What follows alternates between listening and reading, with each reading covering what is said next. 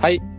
えー第22回目のワンキャピタルサウスチャンネルです、えー今日はトピックは一つというかですね、今回と次回でちょっと2回にわたってある一つのシリーズをしたいなと思ってます。で、これはですね、多分 SaaS 起業家の多くの方々が気になる、えっと、SaaS 特化の VC が投資を検討する際に何を見てるのか、これに関して話したいなと思ってます。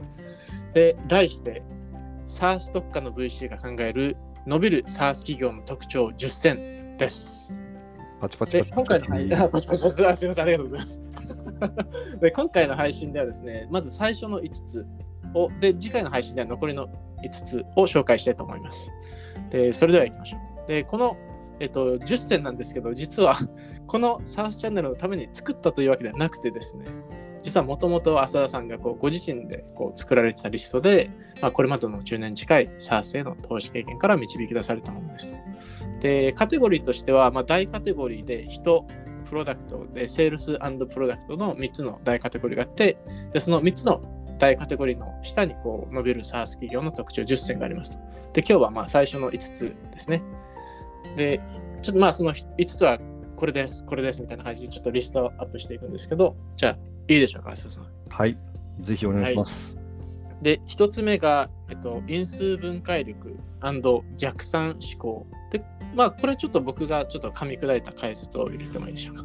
で、これはですね、浅田さんがよく言うあの表現で、SARS は因数分解ができるビジネスですよということをよく言いますと。で、これザ・モデルともちょっと関わってるし、あと、まあ、プロジェクション AI でそれを実はその精神を僕たちはあのこう表現しようとして、あのマンスリー KPI というのを作ってるじゃないですか。で要はあのこれだけの売り上げを上げたいですよってなるとじゃあ何個の何個じゃない 何社のお客さんが必要ですかっていうのが分かってでまいろいろ解約率とかコンバージョンレートとかあるので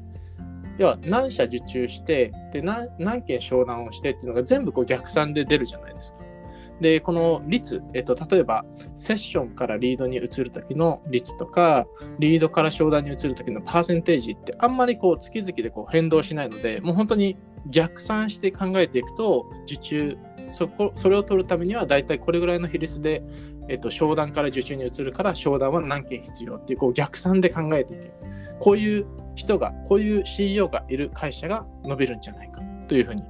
あの一つ目のリストとしてありますと。大丈夫ですか？何か補足点はありますか？あとは、えっと、やっぱりビジネスって断られることの方が多いんですよね。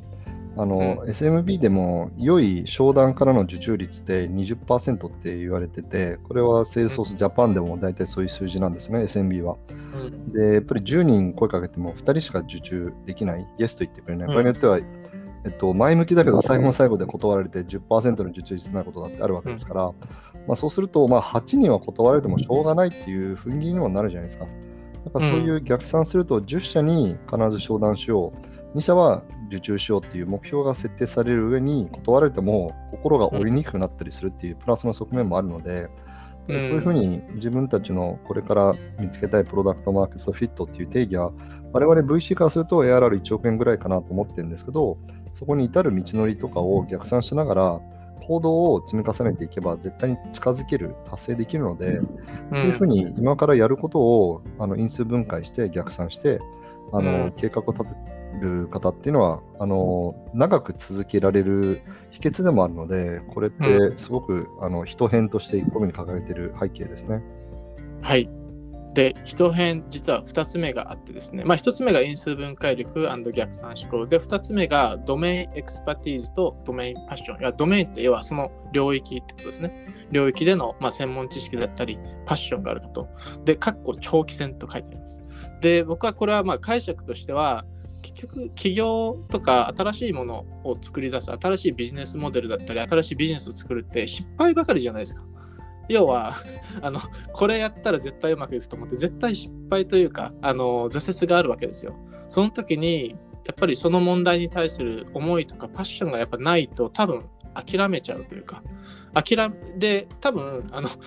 これなんかちょっと、ちょっと例が違うかもしれないんですけど、え英語で僕よく、英語ってどうやったら喋れるようになるんですかとか言われてたんですよ。で、いやまあ、最後は気合と根性ですよと。でど、まあ、あのすごいこれの裏側を紐解くと結局どうしてもこれができるようになりたいどうしても解決したいこれができるようになりたいと思ったらいくらでもやる方を変えたりとかあの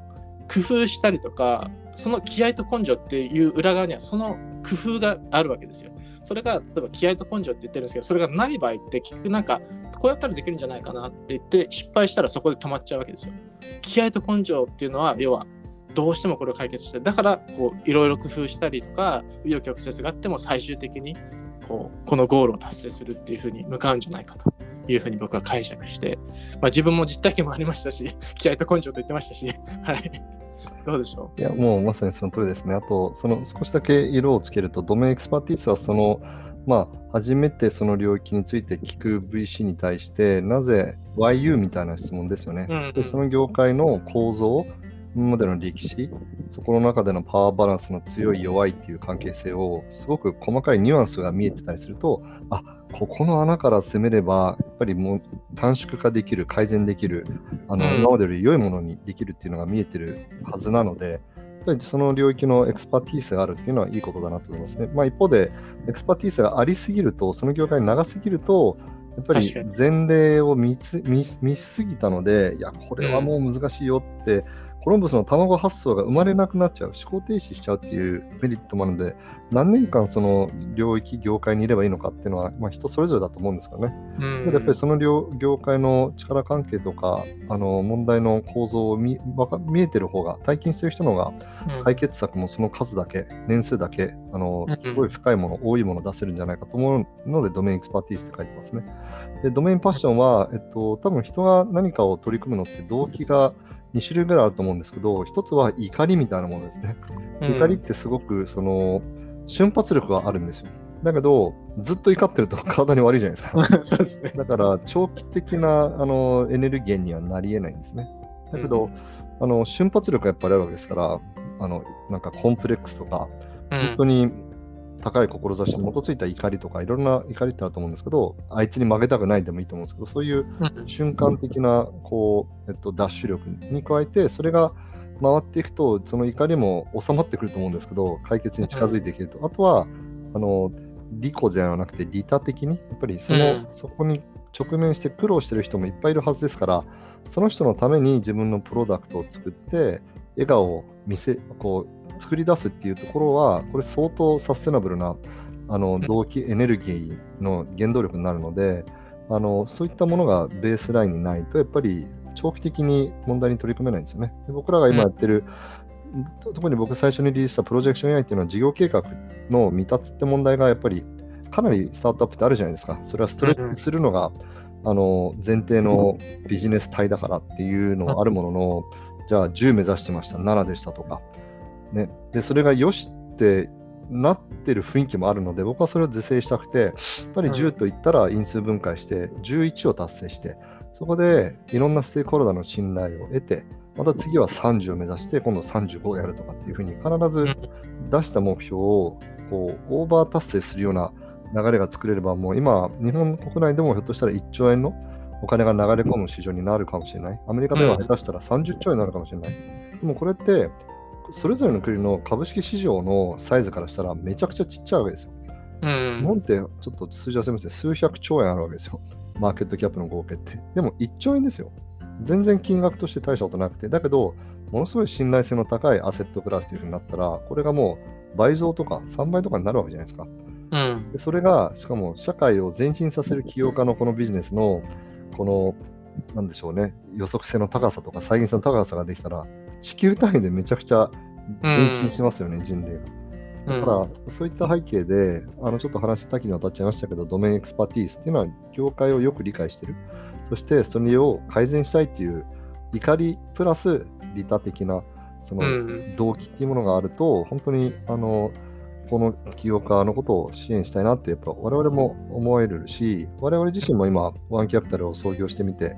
あの VC 業界も僕も長かったですし、あの事業計画周りについても怒りもあったし、自分自身も未達な経験もいっぱいあるので、そういったものが、あの前提となので、そういう背景でこれを書きましたね。うん、なるほど。了解です。で次、3つ目。これはあの大カテゴリーで言うと、プロダクトに移ります。で、3つ目のポイントは、開外注開発型でない。えっ、と、これは僕、ちょっとコメントをしてもいいでしょうか。で、これはですね、あの、ちょっと、ちょっと昔話なんですけど、あの僕が MS メンローパークにいたときに、そのグローバルソフトウェアのヘッドの人がいて、彼が、おいますと、SARS の一番の強みって何か知ってるかって言われたときに、僕は、まあ、その、まあ、ファイナンスの人間なんで、その、SARS の一番の強みっては、キャッシュフローあの読みやすいこととかでしょとか、例えばキャッシュがアップフロントでもらえるじゃないですか、サブスクなんで。それがまず一つで、 deferred revenue 溜まって、で、もう一つが、まあ、 revenue が読みやすいと、ストック売上だからっていう話を、そういうことをつとつとと言ってたら、お前は全然分かってねえと。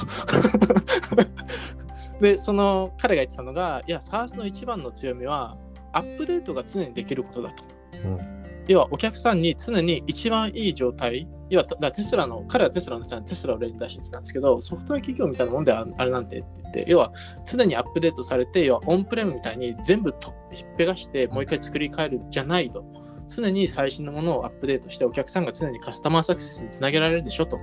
だからこれが SARS の一番の強み、これなんだよ。ということを考えると、外注開発型ってちょっとそれと逆行するんですよね。どういうことかというと、開発のスピードが上がらないじゃないですか。だか僕たちも ね、自分たちでも経験してますし、ちょっとこのボタンを動かしたいなとか、この機能できるかなっていう時に、やっぱりフルスタックのエンジニアである中島さんにお願いするときと、その前と全然スピード感が違うねと。もうすぐできると。できますよ。すぐできる。これ、これ違うなと思って、本当に僕は実体験として、この外注開発型っていうのは本当にその通りだなと思って、あの、見てます。はい。うんどうぞすみません、浅田さん。でも同じことのリピートになりそうなので、そこはもう割愛しますけど、えっと、やっぱりそのスタートアップって tech company なわけじゃないですか。うん。 tech company なのに、 tech が中にないって、めちゃくちゃ矛盾してるわけですよね。そね。はいそしたら tech company じゃなくて、企画 company って呼ばなきゃいけないし、うんそこに対して、ぱり low margin に構造上なりがちだし、スピードも犠牲になりがちだしってことなので、 tech company を目指すんだったら、やっぱり中に tech、う tech ができる人を入れなきゃいけない。まあただ、僕らもやっぱりエンジニア採用に苦労しているし、していたわけですから、それを埋めるために、あの B2B で開発しますよと。で、サービスレベルアグリーメントも提供して、この日までにこれ品質を出しますよ。開発実績ありますよって言われると、採用、ね、募集かけても誰も応募してくれないとか、応募募集、ね、あの来てくれた人とちょっとミスマッチあったとかっていう苦労をしてると、まあ、ある種の悪魔のささやきみたいな声が聞こえますから、いや何、じゃあスコープも決めて、これダメだったら払わないよとかって言えるんだってなると、うん。パワーを持ってるわけだから、やっぱりうん。時間を買いたいわけですから、あの手を出したいのは分かりますけどね。はい。うん。えっとそこはトレ何事もですけどトレードオフなので、あうん。のパワーを持ったと思ったら、実はパワーを持たれてるっていうのが実態なので、まあ、リリースが遅れるっていうのはあるかもしれないですけど、早くリリースできたとしても、良いものが出せなかったら、永遠のこうすごい劣後したアルファ版とかになっちゃうので、やっぱりもう、えっと、採用をするしかないっていう。で、かつ、日本国内ですでに現時点ソフトエンジニアが30万人不足してるっていう stats が出てるわけですね。で、まう数年後に70万人に拡大する。まあ、僕らもまだチャレンジできてないんですけど、えっと、 full stack を中に入れて、コーディングをやっぱり offshoring する。でそれも、えっと、業務委託じゃなくて正社員として、うんでそこにまた equity の incentive plan を渡すとかして、 long term に内内製できる体制をグローバルでつけたら、それだけで競争優位になりますよね。我々の投資でねオービスとかは、チュニジアにあの、えっと、開発拠点、これ外注じゃないですよ。内部の開発拠点があるので、そこが表にはあんまり出てないその開発力あのの背景なんですよね。うんそういうところへのチャレンジも今後できてくると、日本全体のソフトウェア国力が上がってくると思うので、うんしたいところですけど、まあ、森島さんの言った通りですね。ごめんなさい。ちょっと余談も含めて。ええ3つ目は外注開発型でない。で、4つ目、これもプロダクトのカテゴリーなんですけど、対象顧客が絞れている機能面でワンワオ、要は遠くまで伝播するというような機能があると。これは浅田さん。そうですね。えっと、やっぱりターゲットの顧客が決まってないと作るものが決まらないじゃないですか。そうですね。ターゲットが例えば渋谷センターがイメージしてもらいたいですけど、あの人たちって言ったときに、まあ、年齢層ひょっとしたらね、あのうん20代とか、あの男女とか性別は違っても価値観に似てる人いるかもしれませんけど、でもこう、例えば投げるじゃないですか、例えば。うんあの当たんないですよね。うん。まああんだけ群衆、あのいますけど、えっと、当たらないじゃないですか。だから、やっぱり誰をっていうのはビジネスの基本なので、うん。対象顧客を絞れてないと、でもこれがでも生まれる理由も僕とやっぱり、プロダクトをローンチしてみて分かったんですよね。あの VC と会話するわけじゃないですか。僕らも今度、清川があってんで、やっぱりスケールしてするところを説明したいから、なるほど。世界の SARS 企業は対象ですみたいな。うん。それ誰やねんみたいな。本当はね、日本の SARS のあの市場はよく分かってるんだけど、そうすると2000社ぐらいしかないのかなって思うと、ちょっとこう、うん自分のこの不安感がここまで出てくるので、いや、いや別にプロダクトワンと載せて世界攻めますよみたいな。うん。グローバルにサス企業たくさんありますよっていう。どこに生息してるかもね、なんとなくしか分かってないけど、だから、まあ、逆の立場ど、それぞれの立ち位置分かりますよね。うん。やっぱり機能面でワンワンはやっぱりシングルプロダクトで、これも理想かもしれないですけど、統合型って言ったときに何が強いのか分かんないじゃないですか。だから、どんな新しいお店、別に飲食店でも洋服屋さんでも、ワンポイントの何か尖ってるからそこで人の記憶に残って、うん。購入というある種の記録に残って、でそれがワードオブマウスで、これよかったよ、この帽子屋さんよかったよとかっていう形で、でうん。でそのうちそれを、まあ、延長線上に帽子から近いところですね。ひょっとしたらスカーフかもしれないですけどね、いきなり靴下とかにはならないと思いますけど、はい、やっぱり帽子、頭周りから近いところから少しエクスパンドしていくっていうのが、ビジネスの、まあ、自然な設理かなと思うので、はい、うん。顧客から絞れていて、機能面で one wow があるっていうポイントは、すごくあのいろんな意味で大事かなと思いますね。だから僕らもあのプロジェクション AI を作るときにも、世界最速で計画が作れる、まずそこにフォーカスして、あのおもちゃみたいなものなんですけど、現状は。だけど、そこはあの担保できてますよね。うん。あと、神機能がありますからね、僕たちはね。今度リリースするんですけど。まあまあまあ、ちょっとそれは最速というキーワードで。PR タイムズを見てください、皆さん。ははい。で、えっ、と、5つ目、最後ここ、このエピソードでの最後の、あのーポイントが、まあ、これもプロダクトの中で、えっと、プロダクトの sticky さを測っている。これはどういうことでしょうか。これは、えっと、まあ、一言で言うと customer success なんですけども、えっとユーザー、既存のユーザーを信号機の色に例えて赤、黄色、緑。うん。で、それは鉄板なのはログイン率、データをどれだけ使ってるのか、応用的な機能を使ってるか、この3つは3種の神器だと思っていて、それの、えっと、数字度合いを赤色、黄色、緑で分ければいいと思うんですね。あ例えば緑が一番分かりやすいですけど、例えば月に4回はログインしておいてほしいものとか、うん。で1人当たりデータは5メガまで使うとか、で、ログインしてデータを貯めると、応用的な機能って言ってみればダッシュボードのことなんですね。ダッシュボードのページを見に行ってるかどうか。でそれもグリーンだと、月4回だったら、えっと、ログインが4回だったら4回は見てるとかね。うんでじゃあ、えっと、黄色はっていうと、例えば3回とか、赤はって言ったら1回とか。う。そういうふうんにあの緑から基準に、えっと、黄色と赤の数字を決めて、そこのゾーンにいるお客様を3色でグルーピングして、赤に対する対策、黄色対策うんっていうふうにや、まあ、あとは緑もある種の維持という対策が必要なので、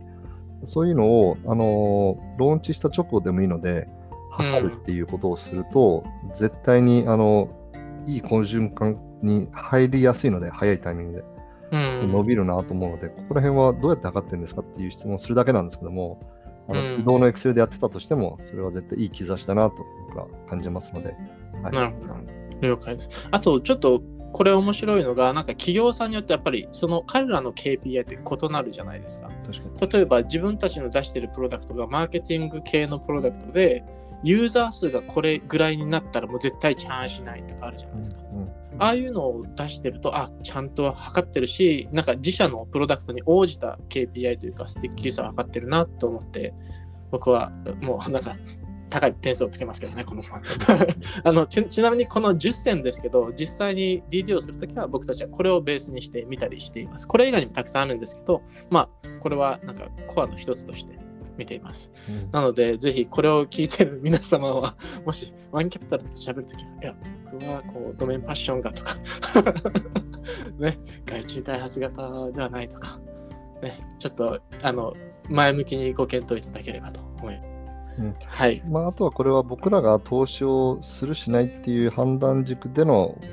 角度で説明しましたけど、絶対にじ、自身のビジネスのプラスになる、あの、うん、そうですね。内部でこうレビューする上でのあの道しるべにも活用できるとは思いますね。う。うんんそういうふうに捉えていただきたいので、また後半、次回は、えっと、6から10までの、えーはいポイントについて解説させていただきたいと思います。はい。ありがとうございました。ということで、第22回目の第22回、早いな。第22回目のワンキャピタルサースチャンネルでした。ありがとうございました。ありがとうございます。